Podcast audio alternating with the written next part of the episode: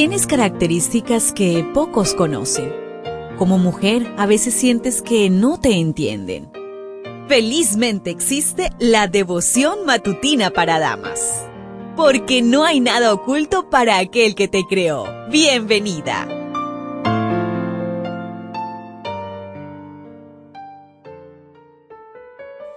Hemos llegado hasta el último viernes del mes de julio y qué bendición es saber que el Señor nos ha cuidado, nos ha protegido, nos ha bendecido y sigue atento a nuestro clamor.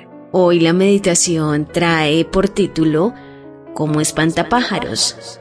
Jeremías 10:5. Los ídolos parecen espantapájaros en un cultivo de melones.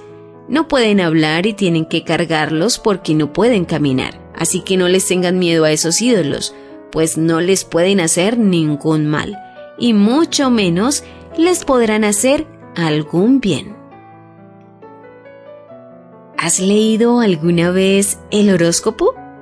Hay quienes no salen de su casa sin consultar el mensaje de los astros para ellos. ¿De dónde viene la creencia en la carta astral, la atracción zodiacal, el horóscopo?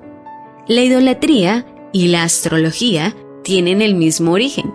Los pueblos paganos hacían figuras de lo que veían alrededor y las constituían en dioses. Hacían cálculos astrológicos basados en fenómenos celestes como los eclipses y las apariciones de cometas, concluyendo que tales fenómenos indicaban la suerte o el destino del individuo y de la nación reverenciaban esos fenómenos basados en el miedo de ser castigados y la esperanza de que les hicieran algún favor.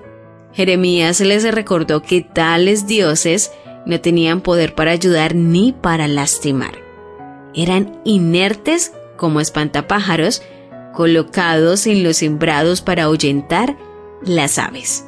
Dios enfatizó no aprendáis el camino de las naciones, ni de las señales del cielo tengáis temor, aunque las naciones las teman. Esto lo puedes encontrar en Jeremías 10.2. Los israelitas debían mantenerse fieles a Jehová de los ejércitos y a la advertencia. Recordemos lo que dice Éxodo 23:24. No te inclinarás a sus dioses, ni los servirás, ni harás como ellos hacen. Antes, los destruirás del todo y quebrarás totalmente sus estatuas.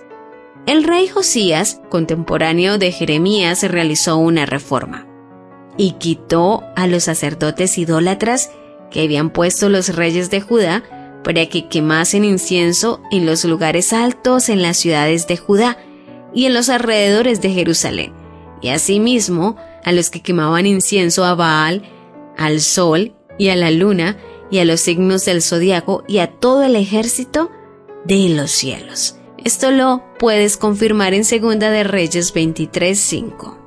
En el libro Hecho de los Apóstoles, en la página 235 nos dice, los magos de los tiempos paganos tienen su contraparte en los mediums espiritistas, los claravidentes y los adivinos de hoy día.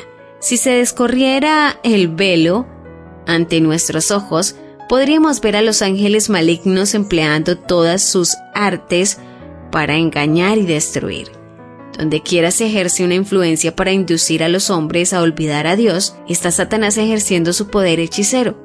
Cuando los hombres entregan a su influencia, antes que se den cuenta, la mente se confunde y el alma se contamina. Habla directamente con el creador de los astros y planetas, y experimenta su poder. ¿Lo ves? ¿Te das cuenta? Tu creador tiene el manual perfecto de tu estructura femenina. La devoción matutina para damas vuelve mañana. Gracias a Canaan Seventh Day Adventist Church and DR Ministries.